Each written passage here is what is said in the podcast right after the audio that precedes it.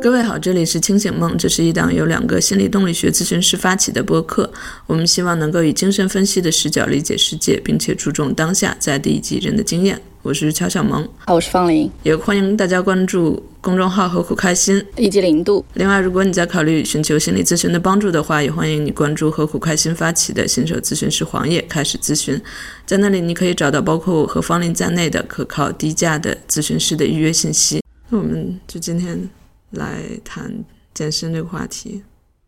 对呀，怎么想到聊健身这个部分呢？这个是你提嘛？可能你会有一些想分享部分。但实际上就是这个之前我也有一些思考吧，就因为何苦开心那个精神分析活用最先写的一个系列就是精神分析减肥法嘛，就是这个部分是和健身有一些关系的。当时就有写到一些，比如说人和身体的一些连接，好像有提到说人和食物的关系，或者说和疾病的关系，是不是我们必须？要通过生病才能允许自己被照顾，好像谈到了一些这个部分，所以我觉得好像从这个部分也可以去延伸出来，去谈一些更多的东西。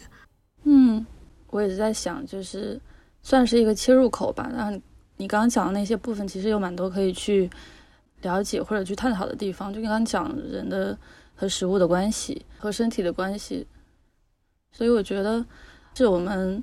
人的那些内在的部分，然后可以跟。表现出来的那些形式做一个结合，我觉得还是有蛮多点可以去探讨的。为什么从健身是马上就要年底了嘛？然后就是大家开始长标啊，说除标啊，就是这种话题就会比较多。所以我觉得，诶，也可以从这个部分来聊一聊。因为前段时间也是疫情嘛，大家也是健身房很多健身房或者说很多健身的渠道都会被限制了，大家又回到家里面来健身，但是。其实现在随着这个网络的发展，大家还是有非常多的渠道可以去所谓的那个健身嘛。其实健身有非常非常多的形式。其实我也去搜了一下，就是如果从定义上来讲，它其实还是蛮泛的，气功啊，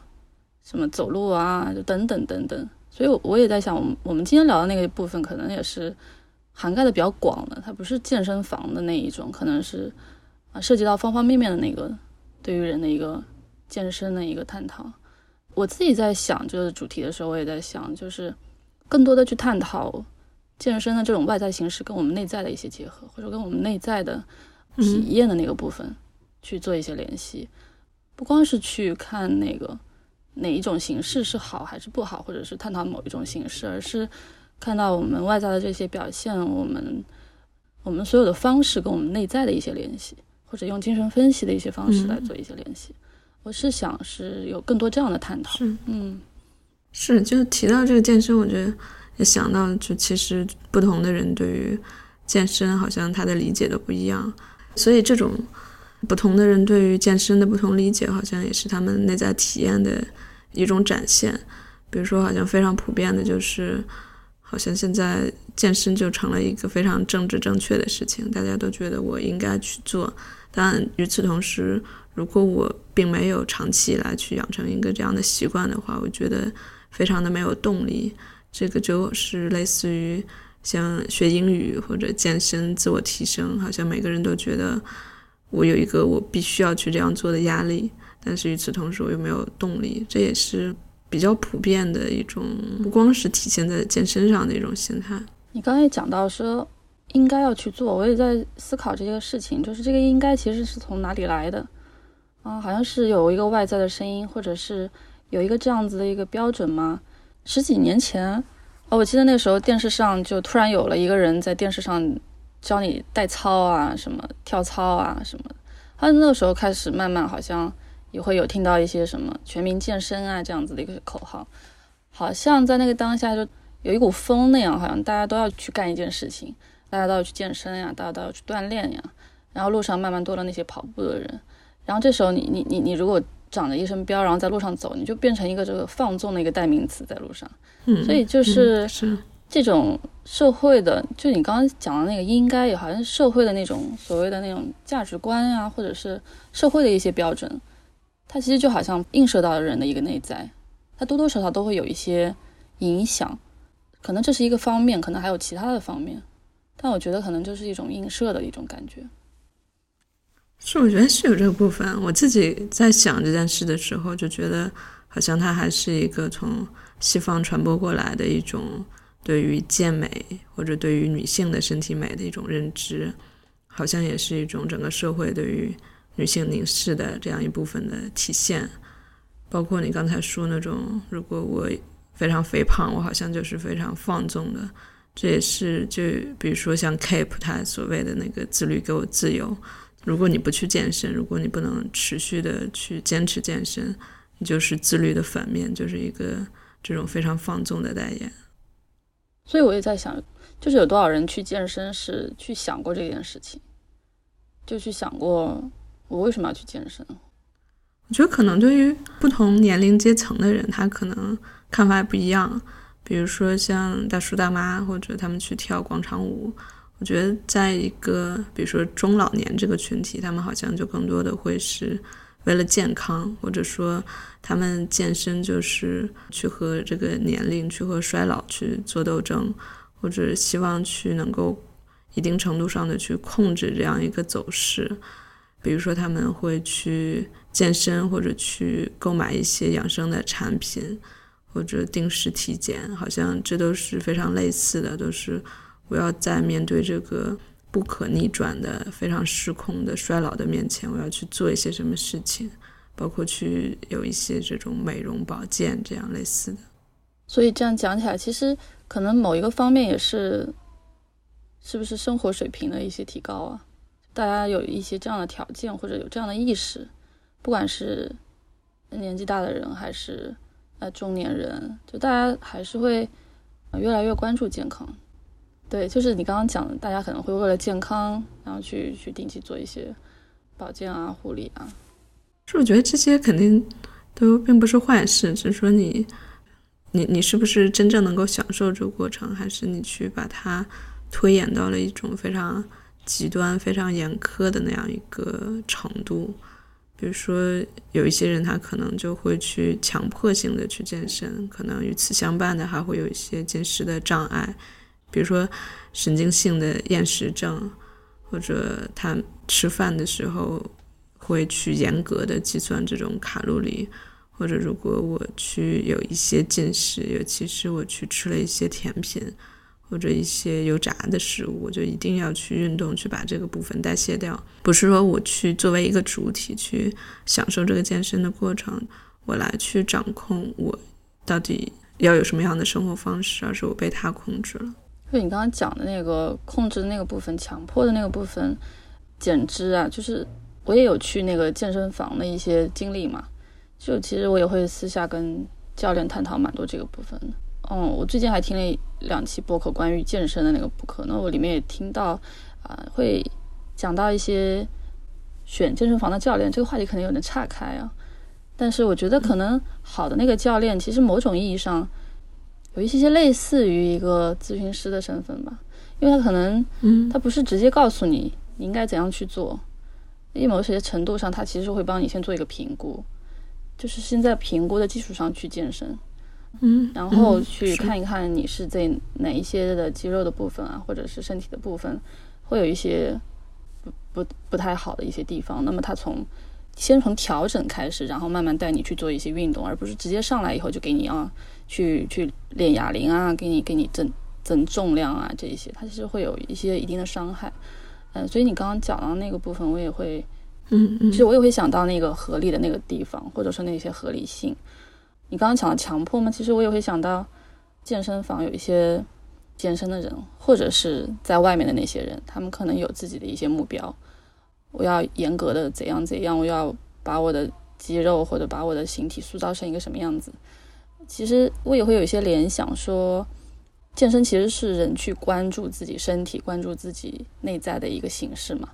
因为身体是比较直观的，可以去改造也好，或者去塑造也好，它其实是非常直观的一种面相，不像我们的心理，它其实是很难琢磨的，或者你很难去捕捉到的。那身体是你可以很很聚合的去看到的这个一个部分。其实最早的时候。嗯，小像小婴儿，他其实也是需要去，啊，让大人去关注到自己的，然后他会有一些动作啊，或者哭闹啊什么的，那他也会有很多的自己的情绪。那当这些情绪如果没有被外在的照料者所看到或者所经营到的话，他其实就会回归内射到自己身上去。比如说是我们的视觉，或者是我们的知觉，或者就是肌肉。如果从概念来讲，就比较像那个刺激皮肤这样的一个概念。然后他就会让自己的身材，注重自己的身材，让自己去变得越来越发达。他把注意力，把你刚刚讲的那个强迫的那部分放在自己的肌肉上，就会形成这样一个好像对自己内在的一些体验的一些隔绝。但是他会把注意力放到自己的肌肉上，啊，所以跟跟你刚刚讲的那个，包括像厌食啊这些部分，其实都有一些些相关。对，所以我想它的背后其实也是挺复杂的一个过程。是，我觉得你刚才在说的就是一个，好像很多时候我们的身体去帮我们的内在感受去承担了很多东西。是的，我在想这个过程好像从就像你说的小婴儿的阶段它就发生了，比如说你在妈妈肚子里的时候，或者当你刚刚出生的时候，实际上我们会说那时候你是完全一个生理性的，你只有身体，你好像那时候还没有心智，所以在那时候你的任何感受。你的任何不适的感觉，你都只能去通过身体去表达。而那个时候，不管是外界的光也好，或者声音也好，对于这个小婴儿来说都是一个极大的刺激。所以他最后表现出来就是他有一个所谓的自闭期，他就一定要去不停的睡觉，他只有通过睡觉才能去缓解外界刺激给他带来这些扰动。实际上后面就到了一些，比如说可能。身心疾病这样的部分，比如说偏头痛或者是过敏，这样一些身心疾病，其实也都是当你没有办法去体验自己的感受，没有办法去让自己感受，去在你的身体里面去流动起来的时候，你好像就只有一个办法，就是说我用身体的一些症状去表达我这样的感受，所以这个时候你的身体就去为你的内在承担了很多东西。是这样，而而其实到了一些，比如说成瘾或者饮食障碍这样的程度，因为你没有办法去感受自己内在感受，所以你只能付诸行动，你只能去把它转化为一些，比如说进食或者催吐，或者是酒精或者物质成瘾这样的行动的时候，你的身体实际上就为你承担了更多东西了，因为。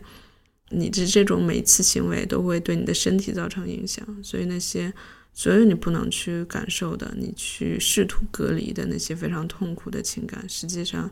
你的身体都为之付出了很多代价。所以我在想，你刚才讲的那个部分，很多外在的一些表现形式，我们自己的一些付诸行动的一些行为，它其实跟我们内在的精神世界非常大的联系。那我也是。觉得就之后如果有时间慢慢来分享这个部分还是挺好的。所以我在想，这种就身体和心灵的连接，好像是贯穿始终，好像贯穿一生，一直在持续的这样一个过程。我们刚才在讲这种生命出生这样的创伤，但实际上就所谓的生老病死，我觉得其实身体跟心灵都一直在持续不断的交互。比如说你在生病的时候，我在想的好像是非常容易激发出来一些被迫害的感觉，这样的一个时刻，你会觉得为什么我就是非常不舒服？所以不同的人其实面对疾病的这种态度或者他的感受也会不一样。可能有些人他会觉得非常安全，我就是一点小感冒，我休息一下就过去了。但有些人可能即使是一些非常微小的疾病，他也会陷入到一种非常偏执的状态。我觉得这就是和他的内在感受有关系，或者就是我们刚才说的这种衰老的过程。面对衰老的这样的过程，大家发展出来的一些行为、一些感受，一直到比如说最后面对死亡的这样的一个时候，实际上死亡带来的是一种解体的感觉，就好像我。要不存在了，但是我们现在都是去想象，但实际上有一些人，他即使在平常生活中的时候，这种解体的感觉，这种字体破碎的感觉，这种好像我就不存在了，这种湮灭的感觉，好像一直贯穿在他的生命之中。所以我想，就对于这样的人来说，他实际上就非常难去面对死亡带来那种感觉。而包括佛教在内的很多宗教，它其实都去强调说，如果你能够在死亡的时候比较平静，这就是你一个修行的一个体现嘛。所以，就如果你的内在是非常安全，你能对于自己有一个那种一以贯之的这样的感觉，那么可能在面对死亡的时候，那个焦虑肯定也有，但是可能就不会那么强烈。其实不管是克莱因还是科胡特，我发现他们也都写过一些类似东西。科胡特他有说过，他说：“我确信，无论多么悲伤，人类的死亡可以是，也应该是一种近乎圆满的分离。它应该没有混合着明显的解体焦虑。然而，必须强调的是，为了使将死之人维持一定程度的整合、坚固的和和谐的字体，在他的意识停留在世界的最后一刻。”一定不能从他的周围撤走字体客体。可以稍微分享一下你的理解吗？我觉得还是会有一些些，有些抽象，是吧？嗯，对，或者说，或者说他表达的这个，怎么可以跟我们这个健身的这样的一种方式做一些联系呢？我想说的可能就是。实际上，你的这个内在体验是会影响到你对自己身体的这个感受的。就如果你的内在体验一直都非常安全，可能即使在死亡这么一个非常极端的时刻，当你的身体真的要面临这种解体的这种危险的时候，你的内在还会有一种感觉，说我的精神或者我的心灵，我的那个部分是聚合的，它并不会因为我的身体。真的就分崩离析，我这个人就不存在了。嗯，所以从这个层面，是不是有的时候去健身，去感知我们身体的那种状态，其实某一个层面上也是想有一些更多的聚合感，有更多的一些连接的那些部分。你刚刚讲到了一些死亡的部分，我也想，因为我这也了解过，了解了一下，好像有嗯去健身或者去健身房，可能有一半的人是。为了减脂啊，为了减重，可能有一半的人是确实是觉得自己的身体不太好，比较担心自己的身体。那有一半的人他们会去健身，这样子可能差不多一半一半这样子。嗯嗯，是，我觉得这延伸出来一方面就是你说的，就如果我们的我们的心理状态会那么影响我们的身体，那么反过来，实际上我们也可以通过对身体去做一点什么去。调节我们的心理啊，这方面的研究其实也是非常多的。就在那一本《身体从未忘记》，这是一本在创伤领域非常著名的这么一本著作。它其中提到的一些方式，就是比如说去做正念训练，比如说去做瑜伽。因为在一些非常严重创伤的人的身上，他们可能就会体验到他们自己和身体是割裂的。比如说，我看到一个例子，就是在他的按摩师去触摸他的脚的时候，他还是觉得我和这个按摩师是分离的，我并没有感觉到这个人是在触摸着我的脚的，所以就我没有办法去感觉我的身体是存在的。所以在这样的一些时候，去通过瑜伽对于身体的感知，比如瑜伽可能经常会说，感觉你肌肉的放松，或者感受你身体某个部位的紧张。你去不断的去做这样一些连接性的这样的训练，它是慢慢能够让你找到我身体是存在这样的感觉，慢慢这种身体上的聚合的感觉能够会去影响到你的心理，会让你在心理上也觉得我并没有在那个床上的风暴之中就被掳走就不存在了，我这个人还是好好在这里的。是的，现在很多的运动的方式其实也很多强调。本体的那个部分啊，其实就是你刚刚讲的，对于身体自己的有一些器官或者是有一些部位，它其实是有一些麻木或者那僵硬的状态。那有一些可能是在创伤情境里会引发的这样的一些症状。那有一些可能是这个原因当然很复杂了，有很多的部分。但是健身领域其实也现在很强调那个本体的部分。其实瑜伽跟啊你刚刚讲到的那个正念嘛，它其实也是。增加那个自己自己的本体感受的嗯嗯，就是好像有两两个概念，就是有一些刚刚去健身的人，他其实抱着一个目标导向的，就比如说我要减多少重，啊，我要怎么样调整我的身体。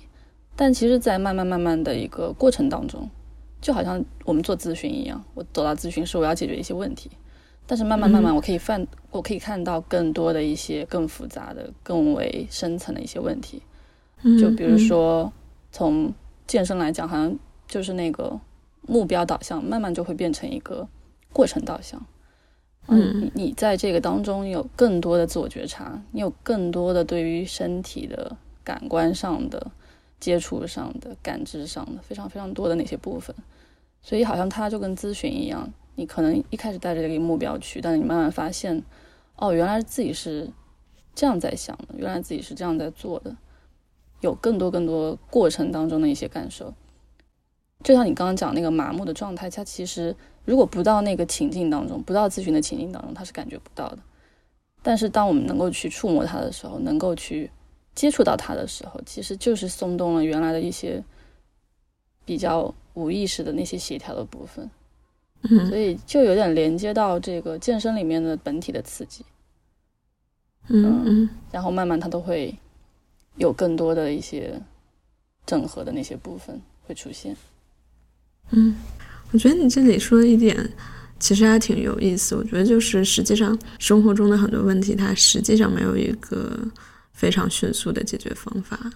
就像健身，比如说减重。可能，除非你真的在生活方式上有一个非常明显的调整的话，否则即使你减肥成功了，可能它也是不能维持的。或者就像，就像中国人很喜欢去抓中药嘛，好像很多人去调理身体或者治疗胃病，但是实际上没有去对你的这个生活状态做一个调整的话，就是不管中药也好，或者其他一些方式。在这段时间把你的这个症状去除了，实际上这些症状还会再回来，就像咨询一样。包括我之前在阅读联想，我们去提说，大家都很焦虑背单词嘛，就是如何去把我的单词量一下提升到一个两万以上或者几万以上这么一个状态。即使你用非常速成的方法去得到了这个词汇量，但你并没有一个大量广泛阅读的习惯的话，你这个词汇也是一个假的词汇，或者是一个并没有用的词汇。所以我觉得这些部分都是非常类似的。还有你刚才说那个本体性，我也想到说，就是很多人他都会去抱怨一种生活的这种无力的感觉嘛，或者非常被动的感觉，但实际上。健身就从自己身体开始，也是一种找到自己能动性的一个非常非常容易或者非常适合作为一个起点的这样一个方式。就还是说回到我们刚才说的那种身体和心理的连接，或者弗洛伊德所说的自我，首先是身体自我这个部分。其实当你开始健身的时候，可能很快，比如说一周。你就会发现自己的身体是有一些变化的，这种变化就能带给你很多的那种类似于能动性的这样的有力量这样的感觉。对啊，所以我我记得我当时也问过我的教练，我说看到有这么多的人来健身，到底坚持下来的人有多少？哦，我问他，那那怎样的一类人他可能是最容易坚持的？他说是他可以在运动里面。感觉到自己变好，或者是感觉到自己在改善的那一部分的人，嗯，他可能会更容易坚持。嗯，所以我也会想到，对，就你刚刚讲的那个能动性的那个部分，它可能是一个良性的一个循环。就当你去做了，然后当你感觉好了，你就会觉得啊，自己有更多的这样的一些能量，或者是一些技能的部分，可以去让自己能够从外在有更多的一些改善。增加自己内在的那些部分。嗯嗯，我在想的是，就是可能所谓的轻装上阵更容易坚持嘛。就是当你不去预设很多应该或者有很多很严苛的那个部分，因为我在想，好像很多人他不能坚持下来，就是他非常期待我有一个立竿见影的变化，但是其实并没有。那在这个过程里面，他就会有很多的受挫折的感觉，或者会有一种我做什么都没用的这种，有一种类似于习得性无助这样的感觉。这样的感觉就非常让他容易放弃嘛。嗯，而这种严苛的部分，我觉得可能就是和我们前面说那种社会文化的部分，或者是他个人的部分会有关系。如果这些部分的噪音能够一定程度的去除的话，他就更容易去感受到它的变化。比如说，我记得好像有一个方法是，因为大家如果在健身的时候，可能都会容易每天去称重，但其实体重是一个非常不适合或者没有参考价值的指标。嗯，而且它它容易受很多其他因素的影响嘛。那如果大家每天去称重的话，就非常容易体验到这种挫败的感觉。所以有的人就会建议说，你可以去每天照照镜子，去看看自己的体型是不是有一些变化。或者是自己的一种整个人的这种状态是不是有变化？那实际上，如果你去用这种非数值的指标去做一些更加敏感、细致的这样的体察的话，你可能就更容易去观察到自己的变化和自己在这个健身过程中这样一种获益。嗯，所以轻装上阵好像就是你没有这么多的一些外在的标准，或者有一些包袱可以。背在身上，然后好像要去为了做一些什么，然后走到了健身房，或者你去用各种方式来健身，所以那个轻装就好像你带着自己的那个部分，就是自己真我的那个部分，我我要去做一些什么，然后我才去做。但是我觉得这个部分其实也没有这么的着急，或者说你你你必须得卸下一切，然后才去行动。你可能也是可以带着那些包袱走进去，或者你去。做一些什么是，就是就回到刚才那个目标那个过程导向，其实在这个过程当中，慢慢去找到自己，你为什么要去做这个？你想怎么样去做这个？有一点类似于通过运动的一个方式，通过这样一个外在的方式去找到自己内在的想去做、想去成为怎样的人也好，想去做怎样的事也好，这样子的一个过程当中。嗯嗯嗯，是是，所以我在想，就是。实际上，在健身里面会有一个概念吧，叫降阶动作。比如说，如果你不能去做俯卧撑的话，你可以做一个靠墙的俯卧撑，或者去做一个战士的这样的俯卧撑。所以，我想去通过这样降阶动作，首先去入门，先去开始，然后先去开始体验，说这个改变可能能给你带来什么。慢慢的，你如果有这个需要。觉得我我也有内在有这个要求，或者我是喜欢这件事情的，我就可以去多去投入一些，我就可以多去获得一些东西。所以这个好像也是你刚才说的这个从目标导向到有过程导向这么一个转变。嗯，另外一个我觉得还一个比较有意思的事情，我觉得好像不同的这个运动方式，就是它其实也代表了一种不同的哲学。比如说，我们说到瑜伽，它可能就是天然的，你会觉得一种平静的感觉，或者一种调养身心的感觉。但如果是非常严格意义上的西方的这种健身的概念，它可能就有更多的这种比拼或者竞争的这样的要素。而一些我们中国传统的这种功夫，比如说就很流行什么八段锦呀，或者太极拳呀。这又是另外一个，就好像是一种非常调柔的状态。他们是要讲究去势的，它这个势的定义好像就是一种对于胜负成败的这样一个竞争。所以，如果你带着这种势去练习功夫的话，他会认为，即使你到达了一个很高的境界，你的水平很高，但实际上，他对你这个心理的帮助也是非常小的。所以我觉得好像这也天然的就代表了不同的东西方的这样的哲学。所以我觉得好像当你去选择一种运动的话，也可以。我觉得好像有两种方式，一一种方式是选择去和你性情之中比较吻合的那种运动。比如说你是非常冲劲、非常有冲劲、非常愿意去竞争的，你可能去选择一些比较，比如说搏击这样的动作。嗯。但也有可能是说，如果你觉得你身上那种进取的进攻的部分太强了，你也可以去通过一种比较柔和的这样运动去去做一些调节啊。嗯，所以有其实有好多的方式可以去，好像通过运动去表达自己性格当中的一部分，然后找到那个自己所比较喜欢或者适用的方式，或者可以找跟自己自己那个反面的那个感觉的，那做一些好像那种互补或者做一些平衡。嗯，是，嗯哼，对，但是就是我我听到教练会反馈给我就是代偿两个字，其实我有点联想，就这个部分还挺有意思的。就有些人走进健身房，就很多人进去，然后就开始练动作嘛。那其实他对他自己的身体的结构也好，对他身体那个部分其实没有这么了解，所以他会一上来去做一些，比如说举哑铃啊，或者是推推什么东西之类的。那其实他他在做的时候是需要用到他的呃盆骨这边，但是因为他的脚步是不稳的，然后盆骨也会不稳，所以他会代偿用他的腰部的力量。来做，那其实不只是在健身房，就是当你在日常行走的时候，其实也会有这种代偿的部分。比如说你的脚，也像有些人就内八或者外八之类的，那他他其实就会有腿部的一些代偿，就是它会反映到身体的另外一个部分。啊，当然他也说，就是代偿是一种正常的一种机制，就跟我们在使用我们的防御是一样，对，嗯，就跟我们的防御部分其实是挺相像的，但是。就可能当它代偿到一定的程度，损害了那个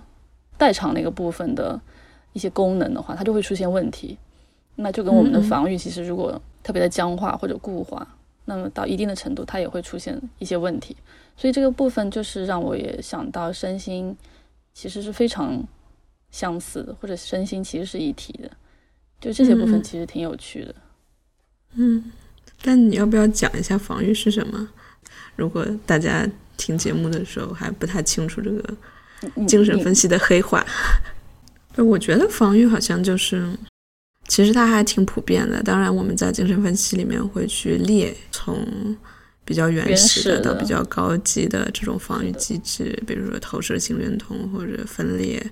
或者理智化、幽默升华，我们会去列。但我在想，其实我一直觉得防御的不是不只是他列的这些东西。我会在想说，当我们去用一种方式去回避，让我们不去触及那些非常困难的感受，这种方式可能本身就是防御了。只是说这种方式有可能它是有些僵化的，有些适应不良的，不能适应他现在的生活环境的。当然，也有可能它是能够一定程度的去保护他的，或者是。好像它能够比较灵活，它可能这种防御机制，它只是在某一个情境下或者特定的情境下它去使用，这样它就不会对于自己生活有太多的干扰。所以，对我也在想，如果讲这个防御的部分，它其实是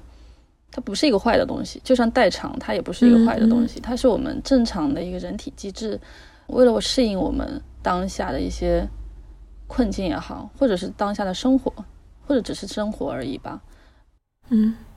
自然发展出来的一种机制，所以我觉得人体是其实是非常，或者我们的人的心智是非常的神奇，或者是非常的，嗯，非常精致的这样子的一套运行机制吧。嗯嗯嗯，是。小萌，你会有想到什么吗？比如说，呃，因为防御是一个也特别生硬，或者是。嗯，其实是就机制嘛，就是比较生硬，或者是比较好像什么工科啊，或者类似这样子的一个一个一个一个感觉。嗯，非常生物学的还原论的。对，如果用用一个比较日常的东西来讲这个机制，能想到一个什么样的例子吗？不过你提到这个，我就想起来，其实健身，尤其比如说一些搏击的这种健身，它也就可以作为一种。所谓攻击性力量的这种升华吗？刚才你在说这些部分的时候，我就在想，其实就哪怕我们现在看一个人，或者一个来访者，或者就一个所谓有心理困扰的人，哪怕他现在在生活里面，他的人际模式，他的行为处事的方式，你现在看到好像非常难以理解、难以自洽，觉得他是一种非常自我戕害的这样一种行为模式。但实际上，如果你去了解到他一个早期的生长环境，你去把他的那个行为模式放在他的那个早期环境下，你就会发现，这是他在那个时候能够学习到对于对自己最好的一个方式，或者最能够保护他自己的一个方式。就只是说，他在这个成长过程中，他不懂得现在生活环境已经变了，他已经变得强大了，他已经是一个成人了，他可以保护自己了，所以他不需要再去用那样非常极端的自我伤害的方式去保护他自己了。对，但实际上，当你去把他的行为模式放在他的那个早期的环境下，他是一个完美符合的。所以，就像你刚才说的，人是一种非常精妙的这么一个设计。所以在那样一个环境里面，这也是他能找到的一种最好的方式。对，前段时间我也是听一个讲座，就是其中就谈到说，这个不管我们所说的防御也好，阻抗也好，好像听起来是非常负面的词。但实际上，他就是来访者在他的那个生长环境里面，去找到支撑自己的一个方式，是他生命的一个部分，所以你是要去尊重这个部分的。这也是，也是从某一种层面上，就是来提醒我们去尊重或者去敬畏每一个人他所表现的那种状态，或者他现在目前所遇到的困难。嗯，如果回到我们今天的主题，就是，嗯，我们不去看，不去看他到底是怎样在，嗯，健身也好，或者是在为他自己该负责的那个部分也好，可能我们去尊重每一个人他所目前所选择的这样的一个方式，有更多的敬畏，更多的理解，然后慢慢，我相信也是每一个人都能找到自己所。希望的那个生活方式，或者是乃至他的对于自己身体的一种觉察，或者是健身的那种方式。嗯嗯，你也看到现在越来越多的这种所谓的疾病啊，包括像椎间盘突出啊，原来好像都是年纪大的一些人会得的一些病嘛，就现在年轻人都会有嘛。所以就好像其实从某一个层面上来理解，如果我们谈到身心的一些整合的部分。其实它的有一些源头是，就是你的神经是比较紧张的，你神经上是有些紧张，然后这神经的紧张，它其实会带动我们肌肉的部分的僵硬，因为骨骼是在被肌肉所包裹的嘛。如果你的肌肉很僵硬，其实你的骨骼也会受限，所以它好像就会刺激到那些部分，形成一些类似像健身房比较多的是那个白响，我不知道是就膝关节这里的白响，或者是椎间盘突出，或者是一些。嗯，腰部啊，或者骨骨椎啊这些方面的一些问题，嗯，因为有一些这种身体上的症状，然后会有一些触发他精神上的紧张呀，或者是情绪上的影响，就变成从情绪的源头开始，然后到他的身体的部分，然后又到他的情绪的部分，就变成一个这样子的一个循环，就变成一个这样的一个闭环。所以这里我也会想到，就是身心一体嘛。其实很多时候，也许你你在健身，你在用一些方式去接触到自己外在的那个部分，其实某一种层面，它一点一点也是在接触我们自己内在的部分。就好像我们走进那个咨询室一样，我们用言语去表达，我们用我们的自由联想的方式、无意识的部分在表达的时候，其实我们有越来越多身体的感觉，就是有一些部分是连通的。嗯，是是，你刚才说这个，就这种闭环的感觉。所以，就像很多所谓的身心疾病，它又是一种慢性的症状，所以这种慢性疾病本身又会给人带来很多心理压力，最后它就好像成为一个人受限的一个非常重要的一个要素。可能很多时候，他去讨论说，我想要去争取一些东西，或者我想要去对我的生活做出一些改变，都会想到好像我是有这样一个慢性疾病的。但这样一个慢性疾病实际上又是受心理影响的，所以他好像就一定程度因为这件事情去被卡在这里。就像你刚才说的，好多人他走到心理咨询之后，他可能会慢慢的发现自己有一些躯体症状也会有些有些改善，或者就是一些他之前没有办法感受到的身体上的一些感受，他现在是可以接触到的了。当然，你不管是从心理咨询开始，去从你的心理去做一些改变，还是说你从健身开始，去首先去接触到自己身体，像只要去迈出来这样改变的这一步，它都是能够促使你从那个卡住的或者那个恶性的这个闭环之中去跳脱出来的一种方式。今天我们的主题是健身，我们没有更多的来讨论健身本身。而是来谈论健身背后的有关于我们内在精神世界联系的部分。那这个主题其实也是非常大的，我们也在想之后是不是可以把它做成一个系列的。